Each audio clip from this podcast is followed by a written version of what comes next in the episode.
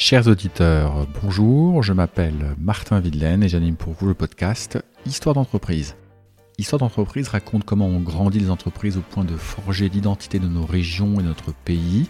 Avec Histoire d'entreprise, je vais au contact de fondateurs et de dirigeants de moyennes et grandes entreprises, parfois discrètes, souvent actives depuis longtemps, qui nous racontent l'histoire, l'héritage de leurs prédécesseurs ou qu'ils souhaiteraient laisser.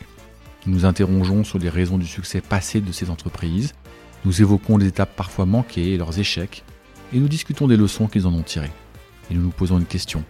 Pourquoi et comment continuer de grandir au service d'un monde de plus en plus rapide?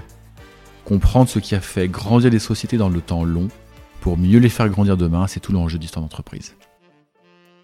Aujourd'hui, je suis reçu par Bruno Hugues de la Rose, à la tête d'IDEA Group depuis un peu plus de 25 ans. À moins que vous ne soyez un grand fan de la logistique industrielle, vous ne connaissez pas ce groupe nantais dédié à la supply chain de produits spécifiques et sensibles. IDEA est né dans la manutention portuaire à Saint-Nazaire, à la sortie de la Première Guerre mondiale. Ça fait donc un peu plus d'un siècle que la société prospère. Mais quelques chiffres suffisent à comprendre qu'il s'est passé quelque chose de remarquable depuis peu. La société comptait 60 collaborateurs avant que Bruno la reprenne avec ses associés un peu avant 2000. Elle en compte maintenant 1600. Pas de doute donc, IDEA a été conduite par une équipe remarquable, menée par un homme qui vous séduit instantanément. Je m'attache toujours à mettre en avant l'histoire de la société et nom de son meneur dans ce podcast. Là, j'ai un peu fait exception. Aussi parce que Bruno répond souvent à côté des questions que vous lui posez et qu'il vous emmène là où il le souhaite. Bien sûr que l'on parle d'IDEA et de ses hommes dans l'interview qui suit, mais on y parle de la renaissance de la région de Nantes et surtout des recettes qui l'ont conduit à faire d'IDEA l'une des scopes les plus réussis de notre territoire. Bruno a par exemple sa manière à lui de construire un plan stratégique. On ai conduit des plans de la sorte, croyez-moi sur parole, mais là j'ai pris une leçon. Bruno est un entrepreneur né pour qui le droit à l'échec est naturel. Il nous raconte notamment comment l'une de ses entreprises qui voulait transformer la merde en or a fait l'inverse, avant de s'esclaffer de rire. Comme les chiens ne font pas des chats, Bruno nous parle aussi avec fierté de ses quatre enfants, eux-mêmes entrepreneurs. L'un d'entre eux est sous les feux de la rampe, je m'en voudrais de le citer ici sans citer les autres. Ah, si tous les dirigeants pouvaient être tout aussi joviaux, entraînants, confiants dans l'avenir et accessoirement avoir autant de succès. Écoutez l'histoire d'IDEA et de Bruno. Bonjour Bruno. Bonjour Martin. Enchanté. Et moi-même. Alors, euh, on ne se connaît absolument pas. Euh, on, s'est présenté euh, ultra rapidement parce que vous êtes très pressé. Mais, mais on va prendre le temps quand même de raconter l'histoire, l'histoire d'IDEA, l'histoire dans l'entreprise IDEA. Est-ce que vous pouvez, en quelques mots, nous raconter ce que fait IDEA Alors, IDEA, c'est une entreprise de logistique industrielle et portuaire qui se définit avec deux choses. Une origine, c'est une coopérative, c'est une SCOP, une origine portuaire qui date de 1919 et puis, euh, une volonté ensuite, à travers l'innovation, à, travers un actionnariat indépendant, de créer des relais de croissance qui vont consolider les sites industriels, logistique, industriel et portuaire. Voilà, portuaire les origines. La vocation stratégique du groupe, aujourd'hui, c'est de consolider des sites industriels français, essentiellement. Alors, ça redevient d'actualité en ce moment avec euh, tout ce qui s'est passé avec le Covid. Et on va en parler, Martin, avec, avec grand plaisir le mot logistique industriel est un mot qui mérite peut-être une précision. Ouais, je veux bien, je veux bien. Parce que moi, quand j'avais vu la présentation, j'avais regardé sur votre site, je dis, ah ouais, ça y est, je comprends, mais ça mérite un petit peu d'explication pour nos auditeurs. Alors, la logistique, il y, a, plusieurs logistiques. Il y a la logistique de distribution, ce qu'on appelle la caisse à roulettes, ce qui n'est pas du tout péjoratif, mais vous voyez bien ce que ça veut dire, des camions, des conteneurs, etc. La logistique industrielle consiste essentiellement à faire en sorte que les clients industriels se concentrent, se focus, comme on dit en anglais, sur leurs tâches, à valeur ajoutée. Et donc, on prépare toutes les étapes amont. On s'arrange que, par exemple, les pièces détachées qui sont nécessaires au montage des différents appareils soient bien là. Donc, on a des plateformes de consolidation. On peut faire du préassemblage parfois. On a un peu de délégation de production. On peut faire du prototypage. Ensuite, on approvisionne les chaînes de distribution ou de conception ou de production, tout dépend de, la nature du client industriel. Et puis ensuite, euh, on, fait de l'emballage en sortie, on fait du conditionnement de manière à ce que la distribution puisse partir. Puis on a même des véhicules, euh, on fait de, à la fois du routier, du ferroviaire, de l'aérien, du maritime. Et tout ceci euh, fait qu'on a des conceptions de de conditionnement, d'appareillage qui nécessitent de la vraie réflexion, qui sont, connexion, qui sont connectés avec des, on va dire essentiellement des nouvelles technologies, hein, pour faire court. Donc on, est, on parle de l'industrie 4.0. Ben, d'accord, Notre logistique est assez connectée avec ça. D'accord. Et c'est cet ensemble-là qui fait qu'il y a aujourd'hui 1500 personnes qui sont composées à la fois d'ingénieurs et de chauffeurs routiers, d'opérateurs de chaîne et de concepteurs en prototypage Voilà ce qui explique la logistique industrielle. Magnifique. Est-ce que vous pouvez vous présenter en quelques mots, très synthétiquement? Alors, euh, présenter Idea ou Bruno Vous-même. Bon, alors moi j'ai 62 ans, marié, euh, cinq enfants dont malheureusement une est, décédée de maladie. Je dis malheureusement, mais en même temps ça donne une force à la, famille et aux arbitrages de la durée qu'on a pu avoir dans la, dans la famille. Et la caractéristique, c'est que je suis un fils d'entrepreneur dont, dont l'actionnariat familial s'est un peu euh, écharpé. Bon. Et, la boîte y est passée, et ça a été un peu compliqué à gérer aussi pour mon père. Et donc j'ai voulu vraiment toujours, euh, avec animé par l'esprit d'entreprendre, avoir mon indépendance. Donc la SCOP me mêle très bien comme système de fonctionnement. Alors vous mon indépendance. Vous insistez beaucoup sur l'indépendance de la SCOP ah dans votre communication capital. institutionnelle. C'est absolument capital, c'est-à-dire les fonds propres. Pourquoi? Parce que on aime que le oui soit un vrai oui vis-à-vis des clients industriels que j'évoquais tout à l'heure.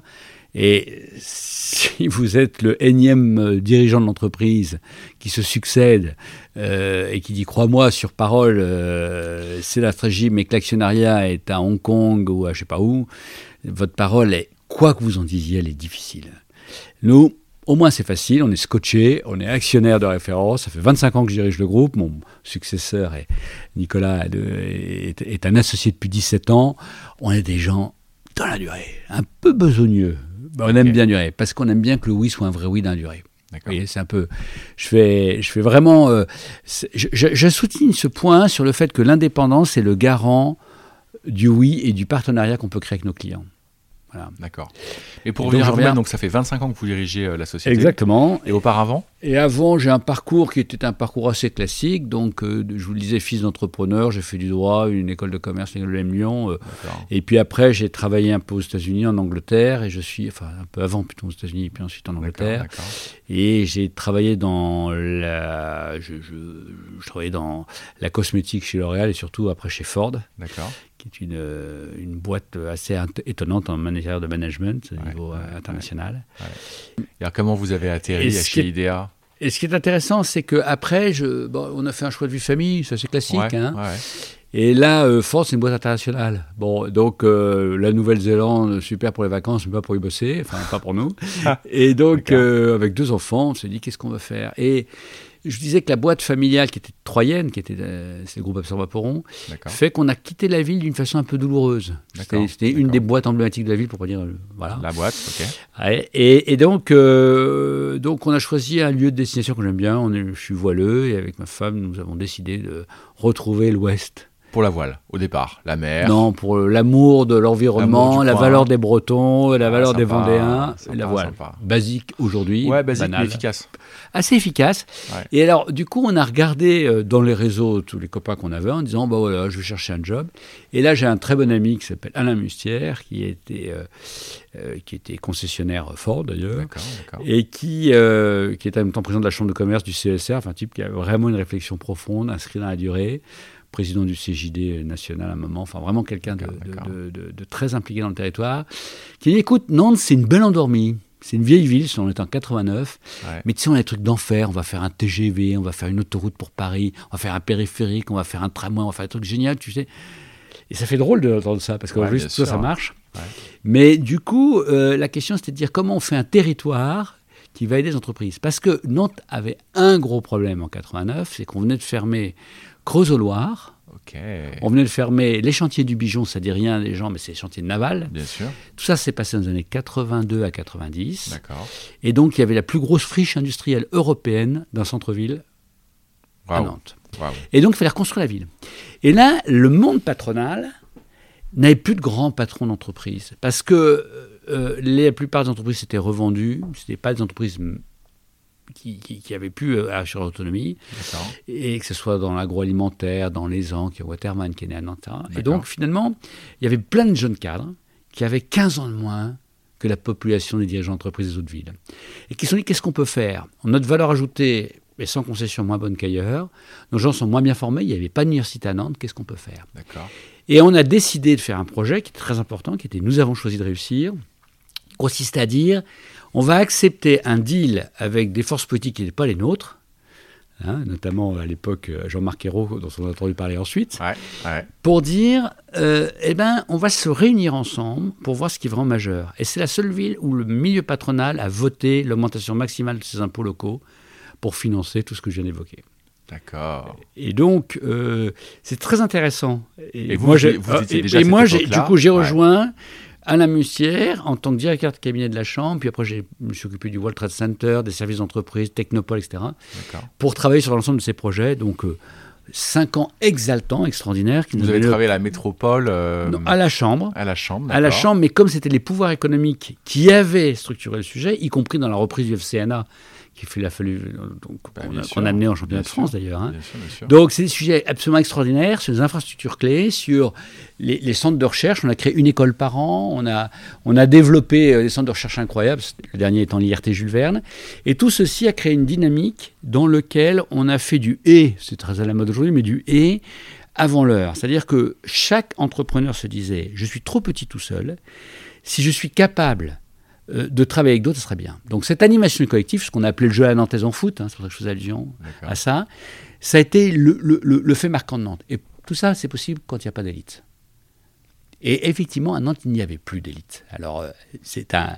Quand je dis plus d'élite, c'est un mot fort. C'est-à-dire qu'il y avait des tas d'entrepreneurs, mais il n'y avait pas l'esprit dominant que vous avez dans certaines villes.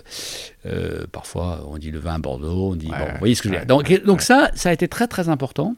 Là, on est dans les années 90. Les années 90. Et ça explique aussi à l'époque euh, cette volonté. Et, finalement, on retrouve assez d'ailleurs l'esprit vendéen presque, hein, ou l'esprit euh, lavallois, mayennais, etc des gens qui sont euh, qui, qui, qui, qui, font bien boulot, mais euh, et puis petit à petit, ils poussent au fur et à mesure, ils poussent les pions, mais ils consolident d'abord. Donc on est indépendant, on consolide son truc, on avance, on avance, on avance. Voilà ce qui, voilà ce qui explique pourquoi je tiens tant et à l'indépendance et au territoire. Et voilà pourquoi, après 5 ans dans le territoire, je me suis dit, bah, je vais reprendre une boîte. Entre-temps, on avait eu trois enfants en 15 mois en plus. Donc, ah ouais, ah ouais Donc c'était un peu chaud. Pas mal, pas mal. Donc il fallait alimenter tout le monde et je me suis euh, lancé. Et à ce moment-là, dans la reprise de cette entreprise que j'évoquais, qui s'appelait MTTM, peu importe, qui était une petite entreprise, 60 personnes, aujourd'hui on en a 1700. Et euh, ça a été très important pour moi en même temps d'être impliqué dans le territoire. Donc j'étais président du CJD, président de la Chambre de commerce de Saint-Nazaire. Enfin, euh, Et vous avez gardé quelques fonctions aujourd'hui en dehors de, la présidence d'IDEA alors, de moins en moins, euh, parce que je vais y venir.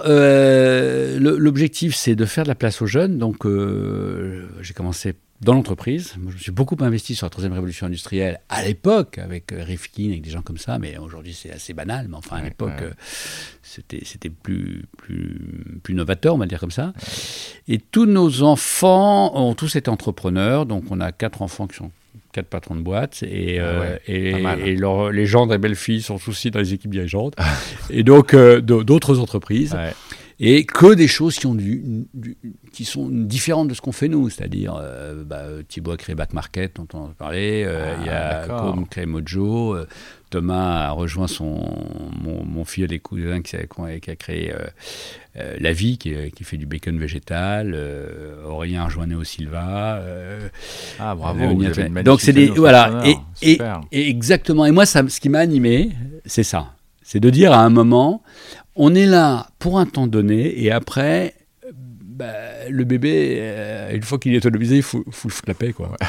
Donc moi aujourd'hui, par rapport à votre question, je suis plutôt en train de ranger mes petits couteaux, j'entends les ustensiles, et, et, de devenir plutôt au service. Donc j'aide un certain nombre de, de startups, de PME à, ah. démarrer, euh, mais, mais il faut laisser la place, y compris dans l'entreprise. Voilà, c'est ça qui aujourd'hui m'anime, parce que je trouve qu'on fait souvent les années de trop, et la situation du contexte actuel euh, dont on parle euh, à la fois sur les nouvelles technologies, l'évolution de la mondialisation, etc., fait que nos, mindsets ne sont clairement plus les mêmes que ce qui a été nécessaire pour assurer le développement. Et toute personne qui pense qu'il il peut s'adapter en permanence me semble quelque chose d'un peu dangereux dans une entreprise. Il ne faut jamais prendre des clones. Il ne faut pas non plus que le dirigeant lui-même devienne un, un, clone de ce qu'il a été 10 ans avant, ou 15 ans avant.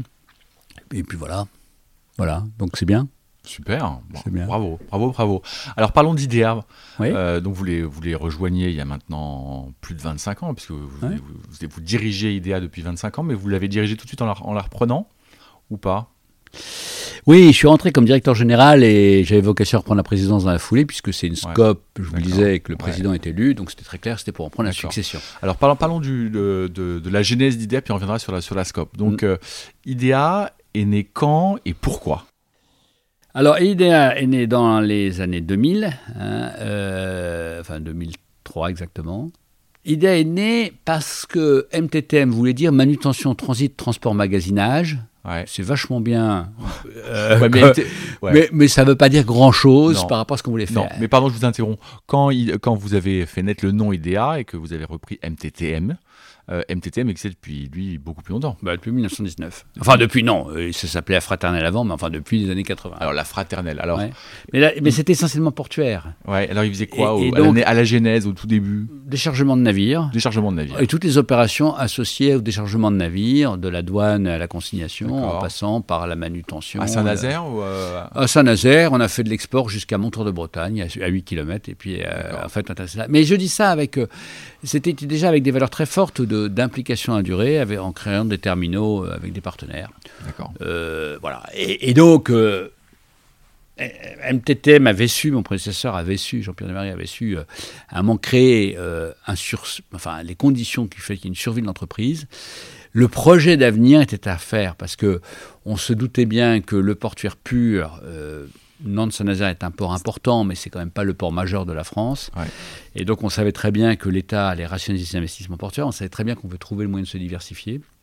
Parce qu'à l'époque, quand j'ai repris la direction d'entreprise, trois clients représentaient 95% euh, du chiffre d'affaires du groupe. bon. Moi, je dormais pas très bien avec ça. pas bon. Hein, c'était pas bon. Et donc, on a créé sept entreprises en deux ans dans la foulée dont la logistique industrielle, mais également des activités euh, dans l'emballage, le transport. Ah, c'est des entreprises séparées? Ouais, au début, oui, il y a aujourd'hui 20, 22 entreprises dans le groupe. Il y en a qui ont marché mieux que d'autres, il y en a qui se sont cassés la figure, et le droit à l'échec est un truc auquel je, je crois énormément. Est-ce que ceux, ceux, qui se plantent, qui disent qu'ils se plantent jamais, moi je suis, soit ils n'ont pas assez osé, soit, soit, soit globalement ils racontent des conneries, parce que c'est pas possible, on se plante tout le temps. Ce qui est intéressant, c'est que euh, ce qu'il faut éviter dans une entreprise, c'est de mettre la poussière sous le tapis. Donc si les dirigeants ne disent, parlent pas de leurs échecs en interne dans les équipes, pour libérer l'énergie, ben, on n'a pas d'entrepreneurs, on a des, des flagorneurs. Voilà, j'ai employé un mot moins agréable. ok, ok, ok. Donc, euh, vous créez ces différentes sociétés avec les différentes, différentes activités qui sont liées à ces sociétés à partir de 2003, vous dites Exactement, à chaque fois on prend le risque. Et, et des hommes et des femmes qui nous rejoignent à cette occasion, qui sont parfois spécialistes du sujet, parfois pas. On travaille avec des partenariats et, du coup on s'est retrouvé, euh, on a pu réussir à, assez vite à regarder sur certains de nos, fondamentaux. On avait notamment un actif immobilier qui était loin d'être négligeable grâce à nos prédécesseurs. D'accord. Et on a, il y a un moment où le chantier Atlantique a dit si je veux survivre, euh, il y avait à la fin des aides européennes, il faut que je double ma productivité. Pour ça, il faut que je double le volume de paquebot fait. Enfin, j'ai vraiment l'essentiel. Et en conséquence de quoi, il faut que je redessine le chantier, il va falloir que j'externalise une partie de ma logistique. Et donc, euh, moi, je suis arrivé à dire, bah, ça tombe bien, j'ai l'immobilier, on va faire des plateformes en amont. Et euh, je rebondis sur ce que je vous ai dit tout à l'heure. Et c'est sûr qu'on est allé les voir, ils nous ont dit, mais qu'est-ce que c'est que cette histoire Vous y connaissez rien? Non, mais on a envie d'apprendre. On s'est associé avec des gens qui connaissaient un peu le sujet, on a appris, l'entreprise de nos associés était ensuite revendue, donc il a fallu qu'on se débrouille tout seul.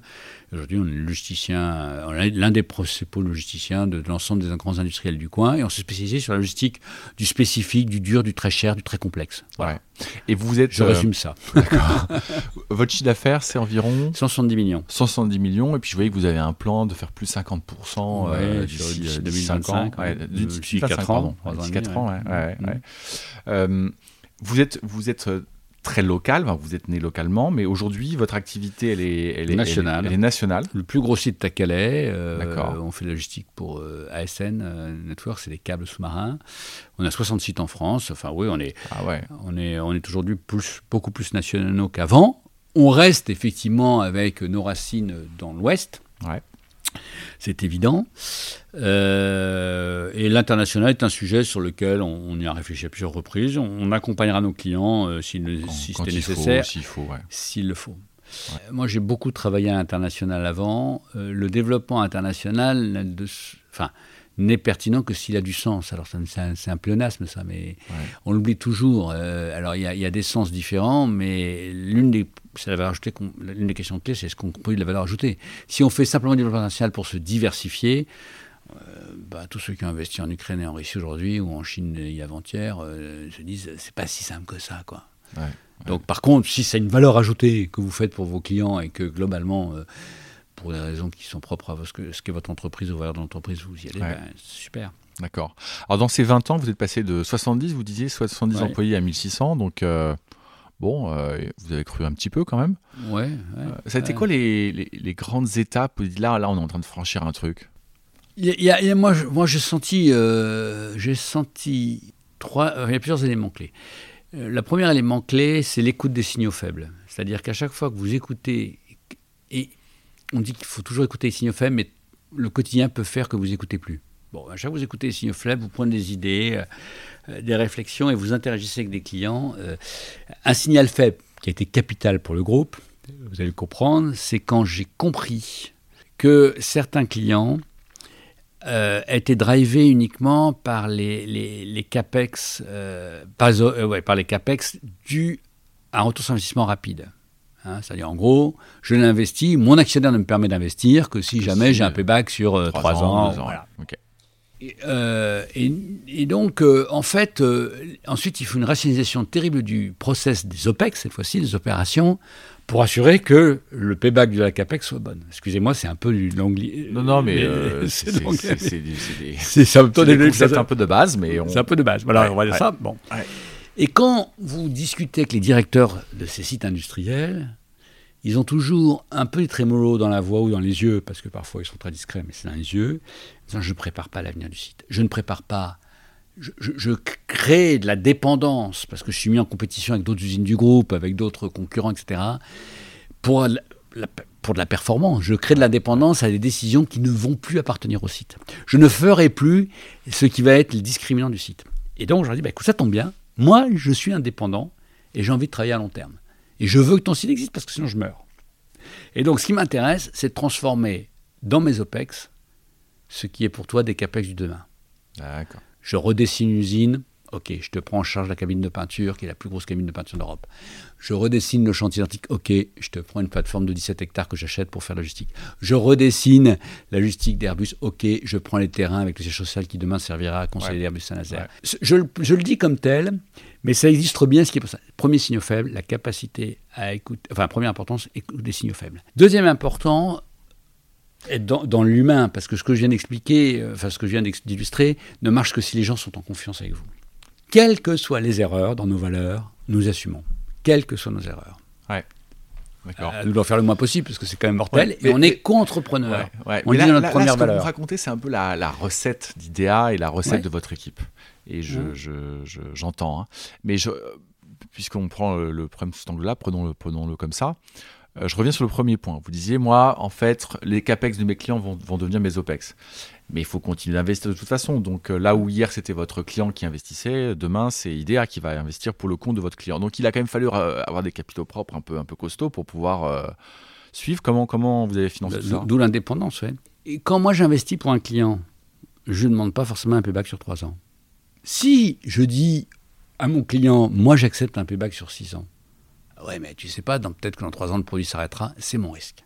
Donc déjà, vous détendez un peu le sujet. On un peu Voilà, premier sujet, premier point. Deuxième sujet par rapport à votre question, c'est que les fonds propres, effectivement, ne me servent pas à rémunérer des actionnaires.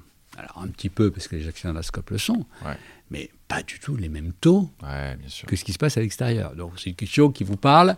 Quand vous n'avez pas rémunéré des TRI qui sont parfois un peu, un, peu, élevés, on va dire ça comme ça, bon, ben, ça va quand même mieux. Troisième sujet sur l'indépendance, c'est qu'on a fait des plans stratégiques. Là, on vient de faire le, je vous le disais, le cinquième, euh, pour moi, mais on a fait des plans stratégiques en allant voir les banques et en disant voilà ce qu'on va faire. Et si vous êtes d'accord avec ce qu'on va faire, on retiendra les banques qui nous diront oui sur la durée. il faut que vous gagnez aussi votre vie. Et on vous demande de vous engager sur 5 ans. Pour pas que j'aille venir vous voir pour chaque dossier. Nous, ensuite, on va aller voir les clients, on va expliquer ce qu'on va faire. Parfois, il y a des sujets qui mettent un an à sortir de table, parfois ça se fait en trois semaines. Ça dépend des sujets. Et donc, du coup, euh, il faut que nos banquiers nous suivent. Et cet état d'esprit de confiance, quand vous l'avez fait une fois, puis deux fois, puis trois fois, ça fait 15 ans, il faut créer une valeur qui fait que les gens vous font confiance. Ouais, c'est quand même assez remarquable ce que j'entends là. Ce que vous dites, c'est que quand vous construisez votre plan stratégique, vous allez voir les banques, vous leur demandez de valider ce plan on leur présente. Et concomitamment, euh, ils s'engagent et vous engagez avec eux sur des période longues, Exactement. Euh, sur la durée du plan. Sur, sur les 5 ans. Sur les 5 ans. Et toute banque qui refuse ça ne travaille plus avec nous. C'est assez clair. D'accord. Alors, ou, de façon opportuniste, mais, mais, mais, non, non, fais attention, parce que du coup, nous, notre, notre vis-à-vis d'eux, on leur doit de leur passer le volume qu'ils attendaient, parce qu'ils ont, ils ont réservé des, ils ont réservé. Et puis alors, du coup, on a consolidé le quatrième raison, c'est qu'on a voulu consolider le savoir-faire de tous les membres de l'équipe de direction sur différents sujets. En fait, le, le, sujet qu'il faut qu'on a à chaque fois dans une entreprise, euh, me semble-t-il, c'est qu'on a du mal à identifier la nature d'un problème. Il y a des problèmes simples. Une fois qu'ils sont bien identifiés, des réponses simples. Je crois que par exemple, si je dis je veux moins consommer qu'un camion, pour être très concret, bah, il existe des sujets simples, maîtrisés aujourd'hui, je euh, je sais pas, du, du, gaz, euh, du biogaz par exemple, ça marche. pas. Vous avez des sujets un peu plus compliqués. Par exemple, un véhicule à hydrogène, ça marche pas vraiment encore. mais ça sera très bien pour plus tard. Mais il y a des sujets donc compliqués. Donc des entreprises, problème simple, on peut donner une autonomie de gestion rapide tu me baisses l'empreinte de CO2 de temps, tu te débrouilles, euh, on te fait confiance, tu regardes là où c'est le plus malin, tu analyses. Si tu as beaucoup d'énergie, c'est pas la même chose si tu n'en as pas beaucoup. Enfin bref, classique. classique Problème compliqué, il faut plutôt s'adresser à des experts et comprendre, les écouter. Et problème complexe, c'est quelque chose qui se gère en collectif. Et à chaque fois que l'on se trompe dans la manière de poser le problème, on fait des bêtises. Pour pas dire des conneries, mais grosses. Quand on donne un problème compliqué à gérer quelqu'un qui sait gérer que des problèmes simples, au nom de l'autonomie, il y a une chance sur deux que ça se finisse pas très bien. Si vous donnez des problèmes simples à gérer à quelqu'un de compliqué, il va vous en faire une usine à gaz. Et si vous gérez des problèmes complexes à des gens qui sont experts, vous êtes sûr d'en faire aussi une usine à gaz. Mais si vous gérez, si vous donnez des problèmes compliqués à gérer à des gens qui sont habitués à faire des réunions, des problèmes complexes, des managements, etc., vous êtes sûr de faire une bêtise. Ce qui est intéressant, c'est de créer une dynamique dans la gouvernance de l'entreprise qui permet de dire je donne de l'autonomie aux gens qui gèrent les problèmes simples, et c'est pas du tout péjoratif ce que je viens de dire. Les problèmes du quotidien. Je permets aux gens qui sont experts d'avoir tout leur rôle, notamment innovation, approche sociale, et je, problème, je crée une dynamique avec les codems, les managers, etc., pour gérer les problèmes complexes. Alors, vous avez, vous avez plein de recettes, là. On va, pouvoir faire un, bouquin de cuisine, là. Donc, vous dites, un, je reprends, euh, je, je, je, vous, dis, vous parlez de signaux faibles. Ces signaux faibles, vous les avez transformés en mm. j'investis pour le compte de mes clients, mais j'ai un retour sur investissement plus long. Euh, vous dites je suis dans la confiance humaine, j'implique euh, les banques. Les partenaires. Les, les, banques notamment, les banques notamment, parce qu'on a parlé des banques. Oui. Problème simple, problème compliqué, du coup, vous ne les traitez pas de la même manière. Il y a d'autres euh, recettes bah, Pas de clone pas de clone, hein, c'est une recette de base, me semble-t-il, mais je vous l'ai dit tout à l'heure en, amont, pas de gens qui sont tous le même profil. Je pense que l'un des succès majeurs du développement d'une entreprise, c'est quand, euh, je vous ai dit tout à l'heure, Nantes a pu, a pu se développer parce qu'il n'y a pas d'élite. Euh, je vous ai dit que la boîte familiale a eu un moment difficile, parce qu'il est entouré d'HEC, d'X, etc. Et c'est que des gens brillants, mais c'est que des clones. Et moi, je crois que pas de clones. Le, le, sujet, c'est que quand vous avez des gens très différents, il, faut sortir des trucs, euh, on n'avait pas pensé, mais c'est vachement bien. Et, le droit à l'erreur, voilà, le droit à l'erreur. Osons entreprendre. Osons entreprendre veut dire droit à l'erreur, sinon ça marche pas. Sinon on n'entreprend pas. Donc ça, c'est les recettes. Mais pardon, et je cherche pas à vous flatter, mais vous avez quand même explosé. Vous passez 70 à 1600 en 20 ans. Bon, il y a plein de boîtes qui ont fait... Bon, tout le monde ne fait pas ce, chemin-là. Ouais, mais beaucoup quand même le font. Est-ce que dans les, dans les 20 ans, euh, entre le moment où vous êtes arrivé, enfin 25 ans, et, euh, et aujourd'hui, vous vous êtes dit, est-ce qu'il y a eu euh, un projet, une installation, un truc, vous êtes dit, là, on est en train de changer d'étape, de phase, de taille. Et ah, ce qui était, ce ouais, parce que vous n'avez pas vraiment répondu. Bah non, j'ai bien vu. Oui. Euh... vous ne lâchez pas. Non, je ne lâche pas. C'est bien. et là, et vous dites, ouais, l'entreprise que j'avais avant, bah, c'est plus. En fait, ce que je pense, c'est que le terreau est plus important que les seuils. C'est fécondé. Moi, moi, ce qui me marque dans une entreprise, j'ai toujours, j'étais moment. Euh, fasciné par les gens qui vous parlaient de l'efficacité dans l'entreprise. Mais je moi j'étais très admiratif. Et puis j'ai réalisé qu'il y avait quand même pas mal de, mousse autour du sujet. Le vrai sujet, c'est créer de l'efficience dans l'entreprise. Alors on dit, ouais, ok, c'est la subtilité terreau. Non, pas du tout. L'efficience, c'est ce que provoque un terreau. Quand, vous mettez une, une, jolie plante, mais qui est une petite graine, dans un terreau qui est bon, vous apercevez la plante une fois qu'elle est sortie, mais il a fallu que le terreau soit bon. Si vous mettez une magnifique plante. Ouais, mais concrètement, ça veut dire quoi pour l'entreprise? Eh ben, Ça veut dire que le, ça veut dire qu'il y a un moment, il faut créer les états d'esprit qui vont faire que les hommes puissent se révéler, les former. C'est ce qu'on disait tout à l'heure. Et moi, c'est pour ça que je dis, c'est pas des seuils qui se passent. C'est qu'à un moment, les gens chez nous, ils ont, ils ont pris de l'initiative, ils ont pu bouger de job, ils ont pu euh, euh, tenter, parfois il y a eu des spin-offs, parfois, bah, super. Et puis ils se sont développés, puis ça a créé des. Le patron du transport vient de créer. Tiens, voilà un exemple. Le patron du transport, euh, Michel, Michel Mézard. un jour, il me dit, écoute, je vais reprendre, j'ai envie de, j'ai envie de, j'ai envie de me présenter à la mairie de Savenay. Il était maire tu peux pas continuer à diriger le transport en étant maire de Savenay à mi-temps. Savenay, c'est une ville entre Nantes et Saint-Nazaire. mais métier de maire, c'est quand même un sacré métier. Un sacré métier. Moi, j'étais vachement admiratif. Hein. C'est super ce qu'il fait. Mais il me dit, oh, qu'est-ce qu'on, mais qu'est-ce que tu vas faire? Il me dit, bah oui, parce que c'est pas avec mes indemnités de maire que je vais bouffer. Bon, alors, et, donc, euh, et on dit, qu'est-ce, que, qu'est-ce qu'on peut faire ensemble? Et on a, on a réfléchi, on s'est donné un, an ensemble de réflexion. Euh, quand je dis ensemble, c'est, c'est tous ensemble, quoi. Qu'est-ce que... Et ils, viennent décider, alors il y a eu des idées dans le hackathon qu'on a fait pour la construire le dernier plan stratégique, en disant, sur la gestion des talents, vraiment, sur les chefs d'équipe, sur les opérateurs spécialisés, les formations ne sont pas adaptées. Il y avait eu une réforme de la formation il y a quelque temps. On écoutait un signe faible. Comment on fait ça? Bah, Sur les opérateurs, c'est vrai que les valeurs, c'est vraiment euh, un truc compliqué pour nous à gérer. En ce moment, il y a une crise de croissance. Sur Et crée la pépinière des talents. Bah, il, a, il a travaillé avec une, deux, trois, quatre ETI. Alors, bien sûr, nous, on lui a donné le fond de soupe au départ. Il est en train de créer ça. C'est génial. Ça répond à un problème majeur qu'on a. Et on va avoir des gens qui vont créer de la valeur dans les équipes qui aujourd'hui quand même ont un turnover assez compliqué, pas chez nous uniquement, mais chez nos clients, chez tout le monde. Euh, avec des valeurs qui vont permettre de faire de l'intégration et de l'insertion, et en même temps qu'ils soient impliqués en tant que maire. Moi, je trouve ça génial. Hmm. Bon, on aime bien ces trucs-là. Voilà, on, on, on, aime bien ces trucs-là. Mais vous faites un terreau. Ok. Vous voyez ce que je veux dire c'est, pas... Donc ce terreau, c'est, beaucoup, euh, c'est beaucoup autour des hommes. Oui, bien sûr les hommes et les valeurs d'un territoire, parce que. Ouais. mais les valeurs, pardon, je vais, je, vous titille, mais les valeurs, c'est sympa sur un bout de papier, mais ça se vit. Ah bah donc, oui, euh, ça Et donc, euh, comment ça se vit au quotidien dans l'entreprise pour que les process, les façons de décider, les façons d'agir, les façons d'investir soient justement bénéfiques et font que bah, vous êtes un peu différent parce que vous avez créé ce terreau qui fait que bah, non, vous avez, vous avez, vous avez grandi. Bah après, c'est toujours la même chose, hein, c'est la confiance. C'est-à-dire que quand si, vous dites simplement, voilà les valeurs d'entreprise, euh, au début, la première année, tout le monde m'a regardé avec euh, des yeux de, de Merlan Free. Hein, faut être clair. Hein, il a fumé la moquette, ce gars-là. Puis à un moment, bah, un bout de 20 ans, il vous faut confiance. 20 ans, c'est long quand même, non? Non, mais ça vient avant, mais il faut confiance. Vous savez, je, moi je reviens quand même aux signaux faibles tout à l'heure.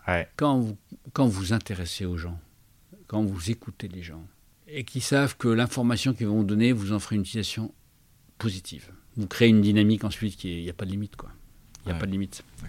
Moi je suis convaincu de ça. Pour ça que je vous dis, moi je ne pense pas qu'il y ait eu des effets de seuil majeurs. Alors bien sûr, euh, sans la confiance du chantier atlantique au début de logistique, on ne l'aurait pas fait. Bien sûr que euh, si on n'avait pas fait de l'emballage euh, au début, avec une réussite à Carrefour, ça n'aurait pas marché. Mais, mais je dis bien sûr, mais c'est plutôt la résultante d'un terreau que déjà. bien sûr. Vous regardez, vous regardez le, le terreau et moins la fleur, on va dire. Bah, j'aime, j'adore, je regarde les fleurs avec bonheur, mais j'adore. Euh, et c'est vrai qu'on voit que les fleurs, on oublie le terreau. Il faut à chaque fois ressemer, quoi. L'année, l'année suivante, il faut ressemer. Et puis, euh, voilà, et je pense que les gens qui sont chez nous, aujourd'hui, je l'espère en tout cas de tout cœur, euh, bah, tous les gens qu'on recrute, on fait un rapport d'étonnement chez nous, hein, d'office. moi, je vois pas tout le monde, tous les cas, je les vois pas. on est devenu un peu trop, plus gros, trop gros, c'est dommage. Ça me manque beaucoup d'ailleurs. Mais par contre, je les vois toujours dans l'année qui suit. Généralement, plutôt entre 6 et 9 mois après la rentrée, toujours. Et je prends une heure avec eux, au minimum, pour, les entendre. Pour il y a trois choses qui m'intéressent. La température. Le rapport ouais, ce qui les étonne. Et là, c'est processé. Ouais, ouais. Et, et, euh, et on, on, leur conseille d'écrire ce rapport d'étonnement euh, dès le début, là. Parce qu'il y a des choses que vous découvrez, vous dites comment ils font ça, et puis pourquoi ils font ça? Puis six mois après, vous avez la réponse. Et puis il y a des sujets sur lesquels euh, vous n'avez toujours pas la réponse, vous vous habituez. Bon, c'est cela qui m'intéresse. Voyez Deuxième sujet dans le rapport d'étonnement, c'est effectivement toutes les questions qui se posent. Est-ce qu'ils ont... Comment ils se sont appropriés l'entreprise ou pas? Et puis le dernier sujet, c'est effectivement tous les axes de progrès qu'on peut avoir, eux comme nous. Enfin, Et ce qui m'a toujours marqué, c'est qu'ils me disent, en gros, ils me disent à peu près tous la même chose, hein, sur un point. Le reste, c'est différent à chaque fois. C'est, c'est une boîte où on a une autonomie dingue. D'accord. Ils viennent de grands groupes, ils sont soufflés. Interdiction chez nous de refaire les budgets. On le fait une fois par an et la discussion budgétaire, moi je peux vous dire, c'est pas des chiffres uniquement, c'est toute l'histoire qu'on va se raconter sur l'année. Qu'est-ce qu'on veut faire? C'est la feuille de route qui nous intéresse, plus le budget? Une seule fois. Après, dès qu'on leur a dit, on leur répète, tu as un problème de sécurité, tu n'as aucune limite. Aucune. Bon, on arrête l'activité, mais tu n'as aucune limite. mais ça marche pas. Si? Si, si. Mais s'il faut acheter, tu achètes. Si c'est la sécurité, protection. Donc il y a une autonomie incroyable. Mais quel bordel Chacun réinvente, vous voyez, ce que c'est, c'est ça, c'est chacun, l'autonomie, mais du coup, quel bordel. Et donc, notre sujet à nous, c'est d'éviter qu'on ait que des MacGyver et qu'on ait un peu plus d'utilité dans les process. Mais sans scléroser les gens. Donc, c'est du fine-tuning, ça. Mais c'est vachement sympa parce que. Euh, Vous m'avez l'air plus, euh, plus côté MacGyver que process, non? Ouais, moi oui. Mais c'est pour ça d'ailleurs, c'est bien qu'il y ait des gens qui fassent du process à côté, parce que c'est pour ça que pas de clone. parce que sinon tout le monde serait épuisé. Il y a des personnes euh, autour de vous, alors bien sûr il y a le comité de direction, mais dans ces 20 ans, euh, euh, vous l'avez dit en introduction, je, sens que vous mm. avez été un petit peu influencé par votre épouse et par vos enfants aussi. Par la famille, oui. Par la famille, bien sûr. Est-ce que euh, est-ce qu'il y a euh, aujourd'hui, euh, en dehors du comité de direction, je suis sûr qu'il est là tous les jours, c'est n'est pas, pas ma question, est-ce qu'il y a des personnes que vous aimeriez citer, vous dites, ah, en fait, cette personne-là, je lui parle un petit peu en off, ou, même elle n'est pas là, mais je pense à elle quand j'ai des décisions à prendre, et en fait, elle est là? Ah, il y en a beaucoup, je vous ai dit que je ne voulais pas de clone. J'ai beaucoup de mentors. Je pense que tous mes anciens patrons sont quelque part aussi des mentors. Ouais. Vous leur parlez encore euh, oh, bah, Ceux qui sont malheureusement morts, non, mais sinon, oui. Bien sûr, d'accord. Quand, j'ai un type en recrutement qui me raconte qu'il a eu que des mauvais patrons, euh, ça c'est sûr, je ne recruterai jamais. d'accord. Ouais. Vous voyez ce que je veux dire? Bien, ah. sûr, C'est comme le gars qui vous dit qu'il n'a jamais de chance dans la vie. Ouais, non, c'est pas bon. C'est pour non, non, non, Parce que la vie est, est marrant parce que moi j'ai un mentor euh, qui m'a dit c'est exactement ça. Martin, les gens qui n'ont pas de chance, tu les, tu, tu les prends pas. Ouais, faut pas faut pas, c'est trop, c'est pas de chance. C'est peut-être vrai qu'ils n'ont pas de chance, hein, mais, mais en tout cas, ça veut dire que, en tout cas, non. Donc euh, les mentors. bon, moi, je suis un croyant, donc euh, il y a un côté aussi spirituel de discernement, c'est-à-dire l'humilité de, d'écouter. Vous savez, la notion de l'orgueil, le dirigeant, il est forcément animé par de l'orgueil il veut que la boîte marche, on est plutôt être reconnu, etc. C'est une la palissade, enfin, c'est consubstantiel à la nature humaine. Je mets du micro parce que j'ai honte d'en parler, mais c'est vrai. donc, donc, du fait, du fait, donc en fait, c'est le sujet, c'est pas de, d'éviter la discussion sur l'orgueil, c'est d'en être conscient tous les jours. Où est-ce que je suis en orgueil, en péché d'orgueil en tant que croyant, mais euh, ça peut être en orgueil tout court. Parce qu'à chaque fois que vous êtes en orgueil, il y a vous avez du mal à écouter les signaux faibles, etc. Ouais, je comprends. Puis, euh, et puis, j'aime je, beaucoup les jeunes. C'est le dernier sujet. Je vous ai parlé des mentors, je vous ai parlé, bon, les pères, évidemment, les, les copains, tout ça c'est, je suis dans un tas de conseils d'administration différents, j'adore ça. Enfin, mais j'adore petits trucs, quoi, parce que c'est à chaque fois on apprend des trucs marrants, enfin, dans, l'industrie, des services, des trucs, des trucs que je comprends rien. Et, mais pour essayer de comprendre, justement. Mais il y a toujours un jour où vous avez une petite valeur ajoutée. Puis si vous n'avez pas au bout de deux ou trois ans, il faut partir. Voilà, ça m'est arrivé de quitter des conseils, j'apporte rien. Et notamment celui de, de mon fils Thibault. J'étais un coach stratégique au début et franchement, j'ai trouvé ça passionnant, mais je ne comprenais pas la moitié de ce qu'ils me racontaient tous, leur board. Hein, bah. C'était une nouvelle de startup et je lui dis un moment. Euh, vous celui, qui, celui qui a monté le back market? Oui. Et donc à un moment, il a recomposé son, son, board. Son, ouais, son Advisory board. Ouais, son board. Et, et, je lui dis écoute, euh, type, je vais te laisser là. Et je me souviens très bien, il m'a regardé avec des crocs, je lui ai dit merci papa. Mais c'était mais c'est ça que j'appelle, c'est ça que j'appelle, euh, c'est ça où il faut être vigilant parce que c'est douloureux quand même hein, de, de, de, se sentir dépassé. Mais il faut être conscient. Et moi, je crois beaucoup, euh, les, jeunes aussi nous aident à ça. Hein. C'est-à-dire que le, souvent avec les jeunes, on dit à ta place je ferais ça, ça c'est une bêtise. Ce qui est très intéressant, c'est quand on dit mais pourquoi tu veux faire ça comme ça, que je comprenne. Et là, vous avez une discussion plus intéressante. Parce que souvent, après, vous pouvez l'aider à dissocier. Dis donc, t'es sûr que ton moteur, c'est pas comme les autres, ou t'es sûr que ton moteur, c'est pas ta, techno, ou t'es sûr que ton moteur, c'est pas, je sais pas, ton ADN personnel, etc. Peu importe. Mais en tout cas, vous allez renvoyer la discussion sur de l'essentiel. Là, là vous, pouvez avoir une petite valeur ajoutée. Mais c'est juste là. Faites le terreau, mettez un peu de. Je sais pas quoi. un truc je, sens, je, sens, énormément d'énergie positive euh, en vous, Bruno. Mm. Vous disiez que être entreprendre, c'est aussi se planter. Ah oui. Est-ce que vous pourriez raconter aux auditeurs un, de vos échecs, le vôtre ou celui de la société, c'est pas le sujet, où vous dites, ouais, là on s'est lancé, puis en fait, on s'est pris un gadin? Ouais, ouais, énorme. Oh, J'en ai fait plusieurs. Ouais, mais un, un, un, où vous vous en souvenez bien. Ah, bah, les deux. Hein, les deux. Ouais. Euh, enfin, j'en plusieurs, mais euh, non, j'en ai un. On avait fait, il y a un moment, on se voulait diversifier. Et c'était les débuts d'Internet. Évidemment, ça fait marrer tout le monde aujourd'hui. Et donc, euh, on avait, j'avais un associé, enfin, j'ai toujours un associé parce qu'on est très proches. Jean-Pascal Chupin, qui a créé une boîte qui s'appelle La Florentaise. Et, et Jean-Pascal faisait de l'importation de tourbes. Bon, il voulait faire. Bon. Et donc, on avait euh, conçu ensemble, bon, bref, on était les premiers importateurs de tours à la fin, avec, parce qu'on a mis ensemble deux partenaires qui étaient des concurrents, bon, bref.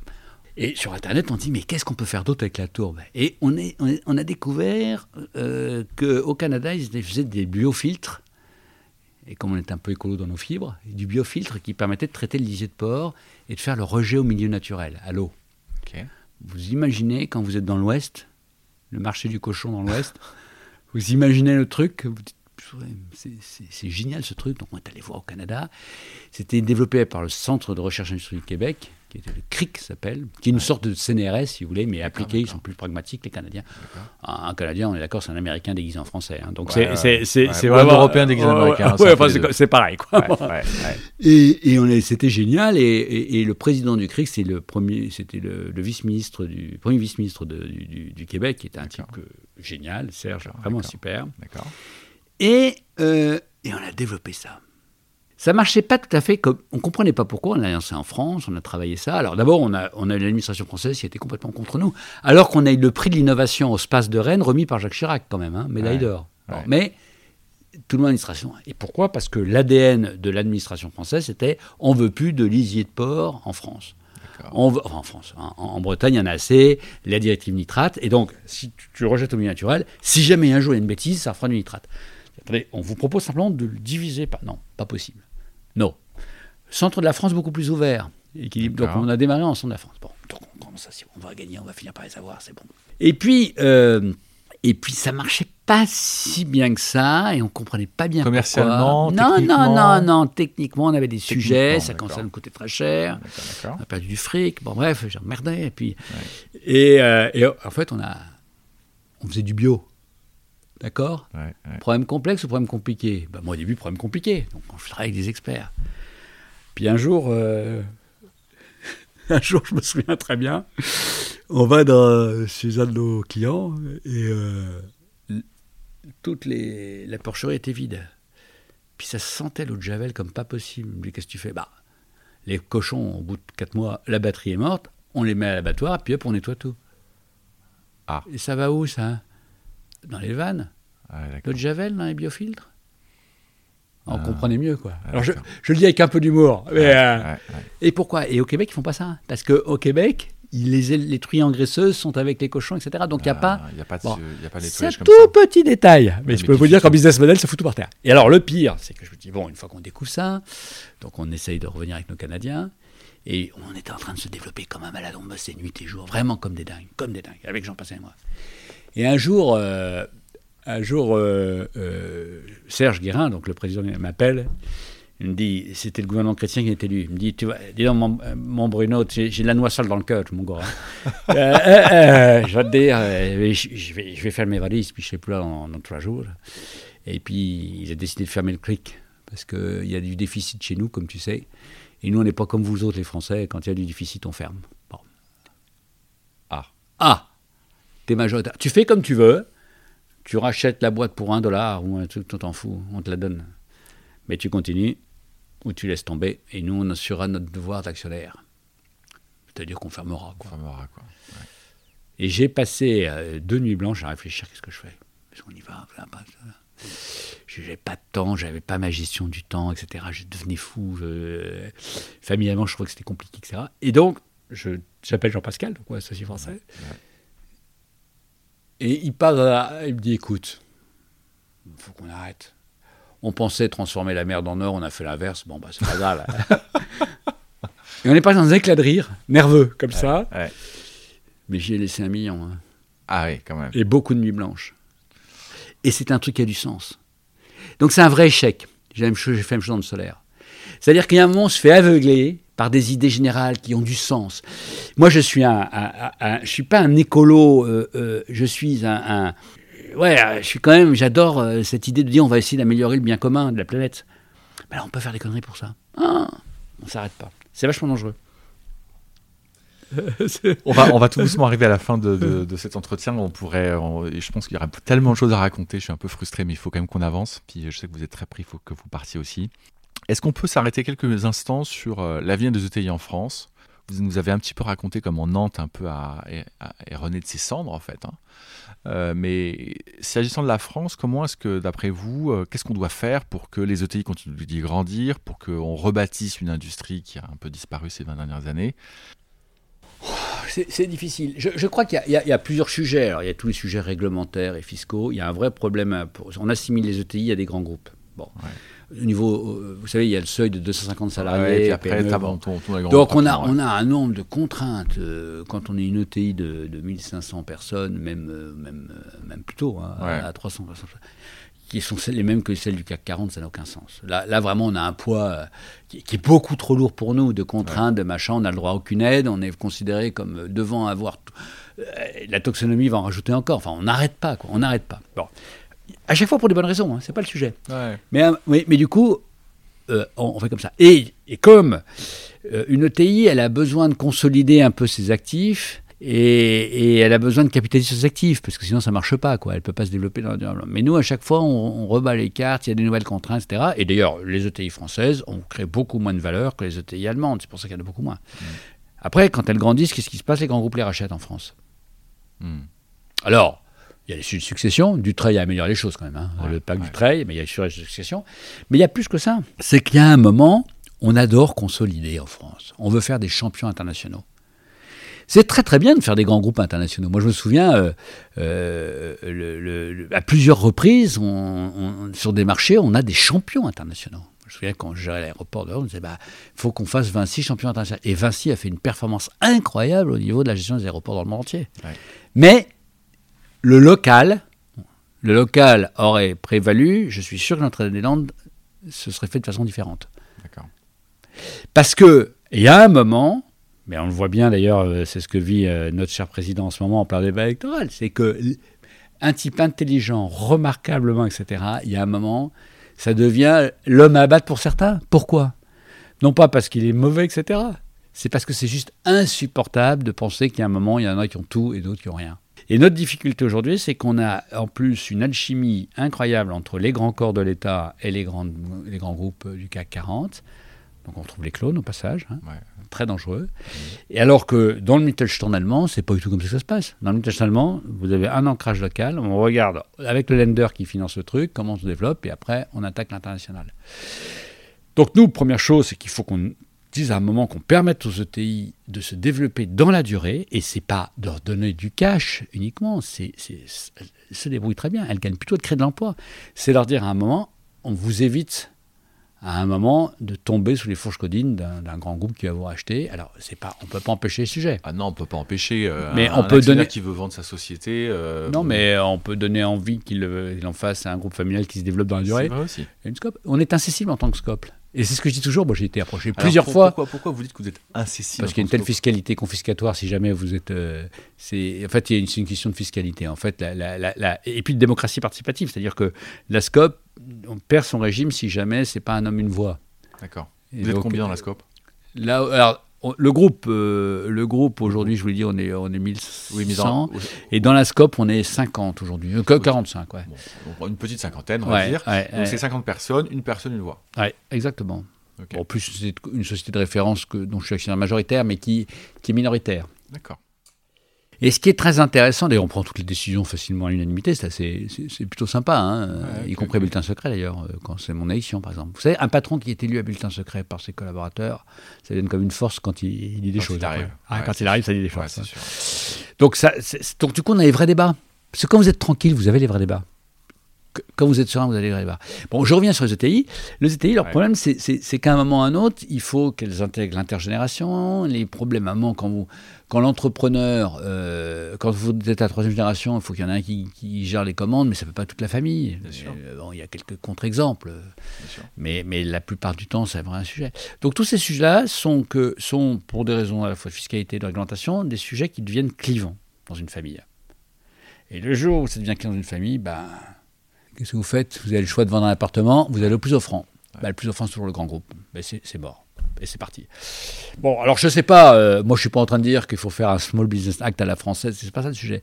Le, le sujet, c'est de donner envie aux entrepreneurs d'avoir les mêmes avantages quand ils entreprennent un TI que euh, s'ils étaient PME, ça c'est pour la première partie de mon propos, ou que les grands groupes. Et je ne sais pas si on peut imaginer, par exemple sur le photovoltaïque, euh, je vais être très clair, le photovoltaïque a été complètement phagocyté en France par EDF euh, e et ses filiales. Complètement. Hmm.